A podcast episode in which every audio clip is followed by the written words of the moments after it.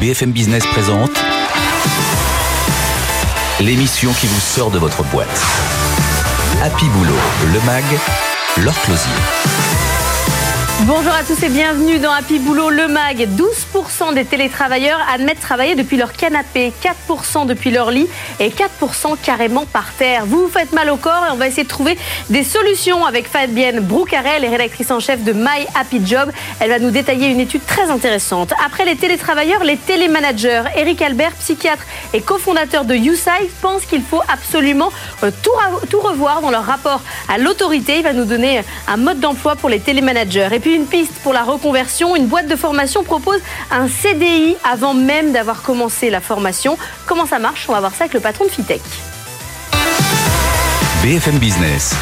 Happy Boulot, le MAG. L'exécutif de la semaine.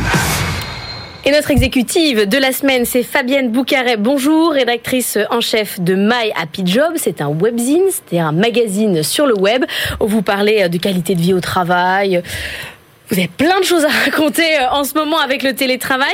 Il y a une étude de Fellow qui est euh, sortie euh, récemment. C'est un fournisseur de solutions ergonomiques de bureau. Ils ont interrogé un certain nombre de télétravailleurs. Mmh. Et les résultats, c'est qu'ils maltraitent leur propre corps. Alors en effet, on se rend pas compte forcément en télétravail, surtout qu'on était parti l'année dernière pour quelques mois de télétravail. On était loin de se douter qu'on allait être en télétravail contraint quasiment à temps plein pendant un an. Et l'étude montre bien qu'il y a 40% par exemple des gens qui souffrent de fatigue oculaire, plus d'un tiers des télétravailleurs qui souffrent de mal de dos, de mal au cervical. Donc oui, en fait, le télétravail peut maltraiter notre corps, mais la bonne nouvelle, c'est qu'il y a plein de solutions. Et déjà, une chose assez facile à faire, c'est de bouger plus euh, pendant notre journée de télétravail. Parce que je vous invite à comparer le nombre de pas que vous faites tout simplement avec votre smartphone quand vous allez au bureau euh, par bah rapport à quand vous êtes chez vous en télétravail, et vous verrez que ça fait mal et qu'il n'y a pas beaucoup de pas au compteur quand on est chez soi. Mais c'est quoi, c'est marcher en téléphonant alors c'est. Mais par exemple, c'est une très bonne idée. Alors loin de moi l'idée de vous dire d'aller euh, faire forcément un footing le midi, hein, on va être clair. Euh, par contre, aller marcher pendant vos pauses, euh, travailler debout, faire vos calls. Bah, si vous n'êtes pas obligé de rester devant votre ordi, vous pouvez sortir, faire votre rendez-vous en marchant, faire des étirements aussi. Il y a plein de choses très simples hein, qu'on peut faire chez soi et c'est peut-être encore plus facile chez soi qu'en plein open space. donc du coup, c'est pour trouver des moments dans la journée où on arrive à bouger et de ne surtout pas rester toute la journée dans la même position de 8h à 18h ce qui peut, euh, ce qui peut parfois arriver. Seulement la moitié des télétravailleurs ont un poste de travail à domicile adapté. 12% admettent travailler depuis leur canapé, 4% depuis leur lit et 4% par terre. C'est quoi? C'est des gens qui pensaient que ça allait durer un mois, qui continuent à être mal? On le voit beaucoup. En effet, les gens se disaient que ça allait être temporaire, donc euh, pas besoin d'un bureau, pas besoin d'une chaise ergonomique. Euh, voilà, exactement. Après, on a, on n'est pas tous lotis de la même manière chez soi, donc on ne peut pas tous avoir un bureau, voilà, dédié à son espace de travail. par contre, il y a des solutions plus faciles de se dire, on peut travailler certes sur sa table de cuisine, euh, mais on essaye d'avoir, euh, je sais pas, par exemple quand on a un ordinateur portable, un clavier déporté, une souris pour pas euh, se faire mal au trapèze toute la journée. Donc du coup, il y a des choses qu'on peut mettre en place et travailler de son lit en soi, c'est pas un drame, on va pas culpabiliser les gens. Par contre, on évite d'y passer toute la journée, c'est-à-dire que moi, ce que je conseille, c'est selon l'émission que vous faites, les tâches que vous êtes en train de faire, bah, changer de position, aller dans la sur la chaise de votre cuisine, dans le salon, un peu vous reposer dans la chambre en regardant vos mails, c'est très bien. Mais du coup, essayez de varier vraiment les positions parce que sinon, oui, aïe aïe aïe rendez-vous la solution, c'est vraiment le mouvement. Hein. Oui, vraiment. Même le petit mouvement chez soi, mais. Exactement, parce qu'on a tous connu la médecine du travail où on est reparti avec un beau flyer en se disant qu'il faut être euh, à 90 degrés, les jambes. Donc ça, on tient un quart d'heure, hein, généralement. Mais dans sa journée, on n'arrive pas à être euh, toute la journée euh, bien positionné, le regard bien comme il faut devant l'écran. Donc c'est important de régler quand on a une chaise de bureau ergonomique, on la règle bien. La hauteur de bureau, si on a une table, on essaye aussi de pas être trop voûté, par exemple. Mais après, l'idée, vraiment, ce qui aide au quotidien, en effet, c'est le mouvement. Et on peut aussi très bien travailler debout. Par exemple, si vous avez euh, une table haute mm. barre, et eh ben, euh, lisez vos mails euh, debout, c'est très bien. donc vraiment essayer de changer de position. Il y a de grandes, de grandes discussions avec les partenaires sociaux sur ce que l'entreprise doit financer chez le salarié mm. comme poste de travail. Là, on voit que dans 50% des cas, il n'y a pas de financement, il n'y a pas mm. d'obligation aujourd'hui hein, qui pousse l'entreprise. 900 euros, ça coûte. il y a par manque, il y a les employés qui ont dépensé plus de 900 euros sur de l'équipement de bureau. C'est énorme, 900 ah euros. 900 euros, c'est énorme. C'est-à-dire 900 euros, je pense qu'on peut se faire un beau bureau vraiment. Euh, euh, voilà. C'est la chaise qui coûte cher. C'est alors la chaise coûte cher. Après, pour pas effrayer les gens, parce qu'il n'y a pas besoin de dépenser 900 euros pour se faire une bonne installation euh, chez soi. L'important, ça va être la qualité de la chaise. Si vous voulez pas forcément avoir une chaise de bureau chez vous, vous prenez une chaise de cuisine forcément avec un dossier par contre et pas d'accoudoir et essayez par exemple d'avoir un support dorsal et comme je le disais un clavier déporté, une souris et si vous travaillez sur un ordinateur portable, ça peut être intéressant d'avoir un support qui surélève par exemple. Mais quand vous voyez temps, vous vous dites dites, ok, il y a des gens qui pensent que ça va s'arrêter et qui sont toujours dans le provisoire qui dure, mais 900 euros, il y a des Ah gens non. qui pensent que c'est à tout jamais. Oui, oui, oui, exactement. Et après, je pense qu'on peut trouver, on peut trouver le bon équilibre euh, sans dépenser des sommes folles. Quand je vous parlais, par exemple, d'un support euh, pour surélever votre ordinateur portable, euh, des bouquins, ça peut aussi faire l'affaire. Donc, faut essayer de trouver le bon compromis entre ce dont vous avez vraiment besoin et euh, des choses qu'on peut euh, compenser par euh, des choses qu'on a déjà euh, chez soi, un coussin dans le dos, si on peut pas acheter un support. Et après, il y a beaucoup d'entreprises aussi qui ont mis en place des kits télétravail, euh, pas pour 900 euros, mais pour euh, des sommes inférieures, mais qui permettent déjà d'acheter euh, certains. Enfin, on peut avoir euh, accès au matériel de bureau de l'entreprise. Exactement. Être un professionnel en fait de l'achat de matériel. Tout à fait. Et il existe aussi, par exemple, des entreprises qui ont réduit leur surface ou qui ont déménagé et qui en ont profité pour distribuer les doubles écrans ou la, chaise dont on parlait aux salariés. Et du coup, ça a permis à certains de, de s'équiper. Donc, on voit qu'il y a vraiment des dispositifs assez différents au niveau des entreprises, mais comme vous le disiez, il n'y a pas non plus d'obligation légale. Donc, c'est un peu au cas par cas selon les entreprises. Le vrai problème du télétravailleur, c'est l'isolement. On voit que là, il y a 33% se sentent seuls, isolés, mais je pense qu'il y a tout le temps des moments où on se sent euh, seul en télétravail. Comment on fait? Est-ce qu'il y a une solution ou finalement, ben, c'est ça la crise sani- sanitaire? Alors, le- la crise sanitaire, forcément, je dirais, augmente ce sentiment d'isolement. Parce que quand on est en télétravail, heureusement, normalement, on peut euh, sortir déjeuner le midi, on peut euh, voilà avoir d'autres activités qui font qu'on va pas passer sa journée seul. Là, forcément, en termes de, euh, avec le couvre-feu, le- les périodes de confinement, ça a accru le sentiment d'isolement. Euh, les outils digitaux peuvent être formidables pour ça. Pour, euh, ben, on peut euh, voir ses collègues par euh, visio, par Ouais, Zoom. mais bon. C'est pas pareil, on est d'accord, voilà. Mais ça peut permettre de se faire euh, des fois des temps de détente euh, parce que spontanément au bureau on va à la machine à café et là on se dit que euh, ça fait du bien aussi en tout cas de parler aux gens. Euh, moi ce que je déconseille c'est les journées où on ne parle à personne et qu'on est vraiment dans un tunnel chez soi tout seul. Là ça peut être plus compliqué à la fin de la journée. Donc promener des temps pour appeler, on n'est pas obligé d'être en visio euh, H24 non plus, hein. Euh, des temps d'échange et euh, vous pouvez aussi appeler vos collègues pour autre chose que du professionnel. Ça fait aussi du bien. Et après profiter par contre euh, en télétravail on gagne du temps. On n'a pas euh, l'heure de transport le matin, l'après-midi ou euh, euh, du coup on a du temps en plus. Bah, Qu'est-ce que vous faites de ce temps-là? Vous pouvez euh, participer à des webinaires en ligne, suivre des formations, euh, aller regarder euh, des TEDx et du coup tout Vous ça n'êtes va pas obligé vous... de travailler, travailler, Tout travailler. le temps. Euh, Voilà, exactement. Et ce temps-là où on assiste à des webinaires, où euh, bah, on cultive son réseau autrement, on ouvre aussi son réseau. Et ça, je dirais que c'est le plus, mais il faut, faut se l'accorder. Il faut euh, réussir à, à vraiment euh, faire de cette flexibilité un atout. Vous observez euh, l'ensemble du monde du travail. C'est quoi les, les bonnes pratiques? Vous avez vu des boîtes euh, avoir des super bonnes idées Alors les bonnes idées, quand euh, pour par exemple le sentiment d'isolement ou le mal-être qu'on peut avoir, il y a beaucoup d'entreprises qui ont fait appel à des lignes d'écoute psychologique. Avoir un tiers, ça peut être intéressant parce que du coup les salariés peuvent plus se confier. Euh, des entreprises ont mis en place aussi euh, des choses très intéressantes à distance pour continuer d'animer aussi. euh, ça peut être des webinaires, ça peut être des ateliers. Alors On a euh, vu des bars, des bars, voilà, des ça social bars des se escape créer. games. Alors la limite, c'est qu'il faut pas que ce soit contraignant pour les salariés et qu'on se dise euh, c'est bon, je passe ma journée sur Zoom et en Mais plus, ça, ça fait du bien. ça. Mais ça fait du bien parce que ça recrée un peu euh, voilà de ludique, d'informel, euh, des choses très sympas. Euh, Il y a des entreprises pendant le confinement qui ont mis des newsletters positifs, c'est-à-dire qu'il y avait la feel good newsletter et ben, on partageait ce qui allait bien. Et ça aussi, ça fait du bien parce qu'on est en période de crise, donc on a tendance à se focaliser sur ce qui ne va pas. Donc faire attention si- à ce qui va bien, c'est intéressant.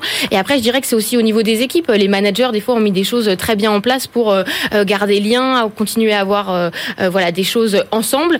Donc je dirais qu'il y a quand même pas mal de choses à faire intéressantes. Fabienne Boucaré, vous, vous regardez le monde du travail euh, comme moi. Je voudrais avoir votre avis sur un certain nombre de modes dans le monde du travail. Vous me dites euh, stop ou encore. Les CV, on arrête ou on continue? Alors on continue, mais de manière originale. On n'est pas obligé de faire un CV classique. Euh, je pense, euh, vous avez peut-être vu sur les réseaux sociaux cette jeune qui a fait, qui voulait travailler dans le sport, qui a fait son CV au format de l'équipe. Bah, c'est top. Donc Ça, ça marche. Ouais, ça marche, c'est sympa et euh, faut assurer derrière un entretien, mais c'est sympa. Les horaires, c'est has-been ou pas?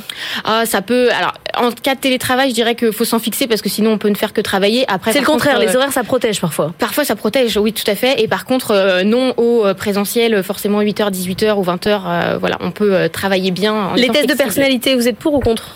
Euh, intéressant avec euh, du coup euh, des bémols pour pas enfermer les gens dans les cases, mais euh, je trouve ça intéressant de mieux se connaître euh, avant de travailler ensemble. Les team building, dès qu'on pourra en refaire un. Ah, ça fait quand même du bien. Après, il faut aller au-delà, euh, peut-être euh, des, euh, des choses vues et revues, et surtout que ce soit que ça fasse plaisir à votre équipe. Les salles de sieste, adapté. il y en a plus. Ah, les salles de sieste, il y en a plus, mais par contre, je suis pour la micro sieste. Essayer en télétravail, c'est quelque chose qu'on peut essayer, donc ça, euh, j'approuve et ça peut faire du bien. Micro, 15 micro, minutes. 20 minutes? Ouais, 15-20 minutes, ça fait du bien. Franchement, tester. La mode du feedback. Euh, top. Il y a, enfin, il y a quelques. Il n'y en a pas trop quand même. Ah non, je pense qu'un feedback, ça fait du bien, surtout à distance. Mais par contre, il faut que ce soit euh, authentique et très ciblé. C'est-à-dire euh, pourquoi on fait un feedback et plus c'est concret, plus ce sera apprécié. Mais ça fait toujours du bien. LinkedIn, on continue à fond? Ah, on continue. Moi, j'adore ce, ce réseau et euh, c'est super pour faire des nouvelles rencontres et partager des infos. Et Clubhouse? Euh, J'y ne suis pas encore, mais je vois beaucoup de choses passer et euh, certains parlent déjà d'une overdose. Donc j'avoue que j'attends un peu moi de voir comment moi, j'ai suivi 5 minutes, mais j'ai pas compris encore comment ça marchait. Pour l'instant, j'ai pas encore bien compris. Merci beaucoup, Fabienne Boucaret, d'avoir été avec nous, rédactrice en chef de My Happy Job. On a pris des nouvelles des salariés. On va maintenant parler des managers. BFM Business. Happy Boulot, le MAG. Better Together. Et on va parler des managers avec Eric Albert. Bonjour, psychiatre Bonjour. et cofondateur du cabinet de conseil YouSide. Dans quel état sont les DRH et les managers, Eric Bah, ils sont sursollicités les uns et les autres. Alors pour les managers, c'est très intéressant parce que euh, souvenons-nous quand même de, de revenons quelques années en arrière. Le grand truc, c'était l'entreprise libérée. Oui, L'entreprise libérée, c'était quoi? oublié. C'était il y a longtemps. C'était on se libère de qui? Des managers. Mm. Chacun décide pour lui. Bon, euh, premier confinement, on dit oh là là, ça marche vachement bien, mais à quoi sert le management intermédiaire? Et puis, depuis la fin du premier confinement, là, ça commence à être un peu plus compliqué, plus difficile. On s'aperçoit que les collaborateurs vont pas bien, que euh, on n'a plus de dynamique d'équipe, que la créativité baisse, que les gens souffrent et donc râlent énormément et donc euh, perdent un peu en productivité, que euh, l'adhésion à l'entreprise, euh, toute une génération ne rêve que d'une chose, c'est d'aller euh, de, de- de travailler en, en distanciel, en se baladant dans le reste du monde. Entreprise, euh, si l'entreprise me permet ça, euh, mais le lien à l'entreprise est en train d'être perdu de, façon très très impressionnante. Et là, tout le monde se retourne vers les managers en disant mais alors qu'est-ce que vous faites? Et alors, vous faites quoi là? C'est comment, comment, euh, comment vous occupez des gens? Mais en fait, c'est quand même votre boulot de vous occuper des gens. Et là, on retrouve le cœur de ce que c'est que le management. C'est l'humain. C'est-à-dire que j'ai une population qui sont des êtres humains, émotionnels, euh, qui ont euh, euh, des, des, des difficultés, qui, qui vivent des choses difficiles. Et ces gens-là, eh bien, euh, il va falloir que je m'occupe d'eux pour que euh, ils soient à la fois bien dans leur peau et qu'ils puissent donner le meilleur pour l'entreprise. Alors comment je fais? Je les appelle tous les soirs pour savoir s'ils ont passé une bonne journée, alors, ils ils ont sont bien travaillé? Bah oui. C'est un peu paumé parce que c'est évident. Alors, c'est les modes de management qu'on leur a pas appris. Et personne sait bien comment faire aujourd'hui. Parce que qu'est-ce qu'on n'a plus euh, dans, en n'ayant plus le présentiel? On n'a plus évidemment tout ce qui est dans, dans l'informel, le convivial, le, le, le- on se rencontre, on se croise, on se dit bonjour, ah tiens, à propos. Et puis l'aléatoire. C'est-à-dire que je croise plein de gens que j'avais pas pensé croiser, mais justement, je règle plein de choses parce que c'est un peu un peu dans l'air. Mm. Euh, et je me dis ah bah tiens à propos, je- est-ce que est-ce que t'as vu euh, tel client, est-ce que t'as vu etc. Donc euh, Là, je ne vois que des gens que je dois voir. je ne vois que des gens que je dois voir sur des sujets de contenu sur lesquels je suis complètement centré sur le contenu du boulot et euh, euh, et je je perds la maîtrise de ce qu'ils font dans la journée à proprement parler. Je, je, je perds le regard. Hein, je les ai plus sous les yeux. Euh, et euh, euh, j'ai des gens qui commencent à se plaindre et à souffrir.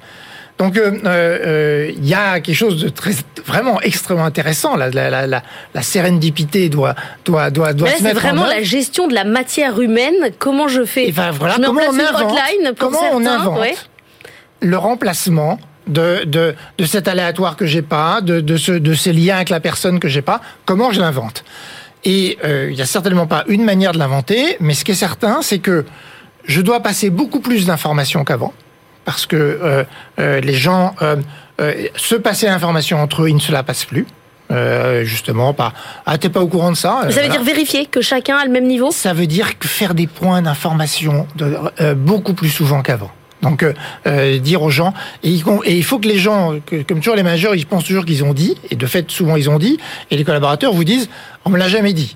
Donc c'est un manager, il sait qu'on lui a dit quand on dit quand, les collaborateurs lui disent ah ouais tu nous as déjà dit trois fois. D'accord. Là ça commence à être bien. Le manager il va se devoir se répéter quand euh, quand on lui dit tu nous as dit trois fois c'est bien c'est ce qu'il faut.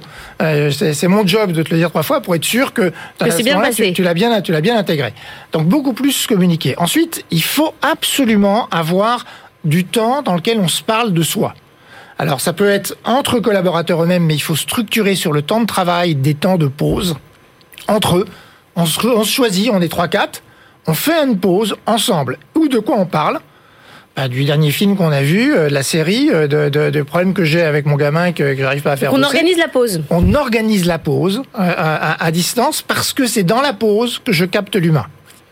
C'est, c'est, Mais on euh, invite le manager. ou pas. Parce que parfois, ah oui, parce Non, que parfois non, dans la mais pause, le manager justement- doit organiser ça Hmm. entre ses collaborateurs et vérifier que personne, il y a trop dans la raquette, que tout Donc c'est monde- son rôle de, de mettre en place l'informel quand même. Oui, c'est Mm. son rôle de mettre en place l'informel et de vérifier que l'informel se passe. Puis lui, il doit prendre du temps qu'il y ait des temps, alors euh, à avoir le rythme en fonction de, de- de- des populations qu'il a et de, du nombre de personnes qu'il a, mais il doit prendre du temps dans lequel il parle des gens sur leur vie à eux. Alors c'est là où euh, euh, on voit bien qu'il y a beaucoup de collaborateurs qui n'ont pas envie de Mm. parler à leur manager de leur vie. Ah oui. Donc, euh, comment ça va dans ta vie euh, euh, qu'est- Qu'est-ce que tu fais le week-end Ça se passe comment Et avec tes enfants, etc. Ouais, ouais, ça va. Non mais, alors attends, je veux juste, je veux juste vérifier que Que euh, tu vas bien. tu vas bien, Mm. que tu dors la nuit, que, que, que tu bosses pas trop en ce moment, que, que t'es pas dé- débordé, que t'es pas, t'as pas non plus de vide, euh, que t'as as Mais juste c'est la un bonne suivi psy. C'est- Enfin, c'est un C'est- suivi. C'est pas un suivi psy parce que je suis pas dans le sens où je vais je vais pas soigner la personne. Mm. Je suis jamais en charge de la Je soigner. que ça va. Je suis là pour détecter que ça pourrait ne pas aller bien. Et mais c'est là où justement euh, euh, il y a l'aspect vertical, le manager. Il peut pas tout faire et parfois il peut passer à côté de trucs parce que le collaborateur a juste pas envie de lui parler. Et puis, il y a l'aspect horizontal entre les gens. Et là, il faut mettre une culture et, et développer les acteurs en disant, nous sommes co-responsables les uns des autres. Et donc, si je vois qu'un de mes collègues, bah, justement, il vient plus aux pauses. Euh, quand il est aux pauses, euh, il dit rien. Euh, euh, quand on lui pose des questions, il ça va. Il s'évapore, quoi. Ouais, eh bien, je m'inquiète. Et je l'appelle en direct. Et s'il veut toujours pas parler, j'alerte autour de moi. Je dis. euh, Donc c'est une responsabilité collective oui, dans l'entreprise. Beaucoup plus qu'on a de façon informelle dans la vie Mm. quotidienne habituelle, euh, normale, euh, entre guillemets en présentiel. Parce que quand je vois quelqu'un qui va pas un bien, peu. Enfin, qu'il Là, faut- il faut se forcer. Il faut construire ce qu'on faisait de façon naturelle. C'est-à-dire que j'avais mon collègue de bureau qui allait, qui allait pas bien. Je lui disais, écoute, ça va bien, on va prendre un, on va prendre un café, on va discuter. Je, ne Mm. laissais pas ne pas aller bien. C'était pas possible. Ouais, ouais. Alors que là, je le vois pas. Donc, euh, euh, Ouais. donc je dois faire en sorte de, de, de, de restructurer de façon, de, de façon artificielle, euh, mais euh, parce qu'on a besoin de ça les uns les autres par rapport aux autres, de ce soutien social. Merci beaucoup Eric Albert pour ce, cette formation au télémanagement. Euh, J'espère que vous allez ouvrir une petite boutique pour former euh, les Mais télémanagers. chez YouSide, on, on forme les télémanagers. Et ben voilà. vous avez déjà donné une subscientifique moelle, un petit euh, mode d'emploi de ce qu'il faut faire. Restez avec nous dans un instant, on va parler reconversion et si vous faisiez une formation mais avec un CDI à la clé. BFM Business. Happy Boulot, le MAG. Business Case. Reconversion professionnelle et si vous sautiez le pas, on est avec Michel Sebon. Bonjour, vous êtes le Bonjour. PDG de Fitex, c'est une entreprise spécialisée dans la formation et la reconversion. Vous formez 4000 stagiaires par an et votre spécificité, c'est que vous réfléchissez aux débouchés, vous signez, vous essayez de signer des CDI avec des entreprises avec lesquelles vous travaillez. Comment ça marche? Alors, c'est tout simple. Euh, on a décidé de mettre l'entreprise au cœur du dispositif, au cœur du projet de reconversion euh, de tout stagiaire. C'est-à-dire que, usuellement, un stagiaire qui veut se reconvertir, il fait une formation, il va voir un centre, il dit je veux me reformer, le centre lui dit oui, et c'est parti. Et, et nous, on dit non, ça suffit pas. Il faut qu'une entreprise dise oui, forme-toi et après je t'embauche. Vous partez du besoin de l'entreprise Voilà, en fait. et on part de besoin de l'entreprise. Nous, pour ouvrir une session de formation, on va d'abord chercher des intentions d'embauche. C'est ça le plus important. Des entreprises qui disent, moi j'en veux deux sur cette session, sur ce métier, j'en veux deux, j'en veux trois, j'en veux six. Et Précisément, comme un voilà, quota, en fait. précisément. Voilà, j'ai besoin de deux profils, de trois profils, de quatre profils. Et on va en fabriquer. En fait, on n'est que sur des métiers en tension, c'est-à-dire sur des métiers pour lesquels il y a plus d'offres d'emploi que de gens compétents et disponibles. Donc on va en fabriquer. Si on les trouve pas, si l'entreprise ne les trouve pas, nous on va pas les trouver non plus. Donc on va les fabriquer. On va prendre des gens qui ont un bon prérequis, qui ont surtout une forte motivation, l'envie d'y aller, et avec une formation courte mais intensive, parce que là on est dans les formations métiers, on n'est pas dans l'école, on est dans le monde professionnel, puisqu'on est directement rattaché à l'entreprise. On va présenter les gens aux entreprises. Les entreprises vont sélectionner ceux pour qui ils déterminent qu'il y a un potentiel. Ces gens-là, on va les former pendant trois mois, et au bout de trois mois, ils rentrent en CDI dans l'entreprise. Donc l'entreprise donne son accord. au préalable. Il y a un entretien qui dit euh, voilà, vous allez vous former et vous rentrerez chez moi. Il faut que tout le monde soit d'accord. Son accord, elle le fait sous, sous la forme d'une promesse d'embauche. Il n'y a pas plus simple comme Sauf que le stagiaire en lui-même, il connaît rien ni au secteur, ni à la formation. Comment il peut lui-même dire qu'il est motivé alors que parfois il connaît pas le métier? C'est l'originalité du, du, système, c'est qu'il postule et il, va même euh, à un entretien d'embauche sur un métier qu'il ne sait pas faire. Ah oui, ça n'existe pas ça normalement. Voilà, mais le recruteur le sait. C'est quand même un détail qui est important. Le recruteur le sait, et donc le recruteur, lui, qu'est-ce qu'il a? Il voit un potentiel, donc une personnalité avant tout. Soyons clairs, hein, c'est ça qu'on embauche. Et il a le parcours de formation qu'il connaît par cœur, qu'on a même créé avec lui. C'est-à-dire que le parcours de formation a été créé avec les entreprises du secteur. Donc, il, il fait le mix dans sa tête en voyant le candidat entre le candidat tel qu'il est aujourd'hui plus le parcours de formation. C'est-à-dire qu'il n'y a que les soft skills qui comptent, que les compétences douces, que la personnalité. Et, euh. quelques prérequis. Et quelques prérequis, parce qu'en trois mois, on peut pas tout apprendre sur un métier. Donc on, on, a besoin quand même d'un socle de base, mais que là, là, pour lequel on trouve beaucoup de gens parmi les demandeurs d'emploi ou les jeunes diplômés. Vous avez formé 4000 stagiaires, ça fait 4000 CDI aujourd'hui ou pas Oui. Vous avez un taux de réussite de 100% avec cette méthode On est à 97%. Jusqu'au Covid. Oui jusqu'à la fin du monde. Et ça ne compte pas. Qu'est-ce qui fait que parfois ça marche pas? C'est que euh, finalement la découverte du métier ne plaît pas. Finalement. Euh, il, peut y avoir des erreurs de casting, mais alors ça veut dire qu'on s'est tous trompés. Le candidat, nous et l'entreprise. Ça fait beaucoup d'erreurs. Donc c'est rarissime. Après, c'est un problème peut-être humain, hein, de, rapport humain après dans l'entreprise, une fois intégré, euh, voilà, ou, ou un problème de mission, c'est-à-dire que l'entreprise propose un CDI, donc elle, elle, elle pense qu'elle va avoir des missions du travail pour la personne qui va rentrer. Et puis trois mois, ça se passe trois mois après. Et trois mois après, il se peut qu'elle ait perdu un contrat. Ou, voilà, ou qu'il y a... Mais vos stagiaires, c'est des perles rares alors. C'est des parce que euh, vous essayez, c'est un petit trou de souris. Il faut trouver euh, la personne en adéquation avec l'entreprise. Vous avez du mal à recruter des stagiaires? Ah, Au contraire, les, les candidats, il y en a beaucoup puisque on prend des gens qui ont juste un socle de compétences et une motivation pour ces métiers-là. Sur les métiers du numérique, aujourd'hui, il y a beaucoup de jeunes ou de moins jeunes, et surtout de demandeurs d'emploi, beaucoup de gens qui, qui sont dans des métiers ou dans des secteurs un peu en perdition, euh, l'aéronautique, et qui ont les bases ou les, le socle de compétences suffisant pour accéder à ces formations. Donc on est attractif pour les candidats et euh, on est attractif aussi pour les recruteurs qui en ont besoin. Donc c'est un gagnant-gagnant complet. Tout le monde euh, tout le monde est satisfait du, du processus. Vous dites qu'il y a des prérequis euh, qui peuvent être euh, importants, mais est-ce que vous voyez des, des vraies reconversions profondes des gens qui étaient artisans, qui vont dans le numérique, ou des, ou, des gens à 50 ans qui vraiment changent complètement de, de secteur? Alors, tout le monde ne peut pas devenir tout. Hmm? Donc, d'ailleurs, nous on n'appelle pas ça reconversion, on appelle un mot barbare qui s'appelle reskilling. Alors, skill en anglais voulant dire compétence, reskilling, hmm. j'explique quand même. Donc, ça veut dire remise en compétence.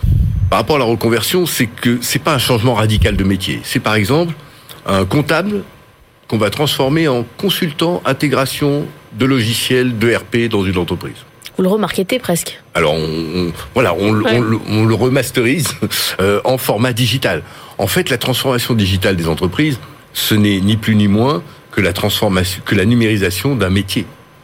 Euh, un ERP, un logiciel de, de gestion d'entreprise, bah, c'est un comptable qu'on a digitalisé. Et donc, en prenant des gens qui savent faire les métiers de base, ils seront capables de... Vous les mettez au goût du jour. Voilà, de...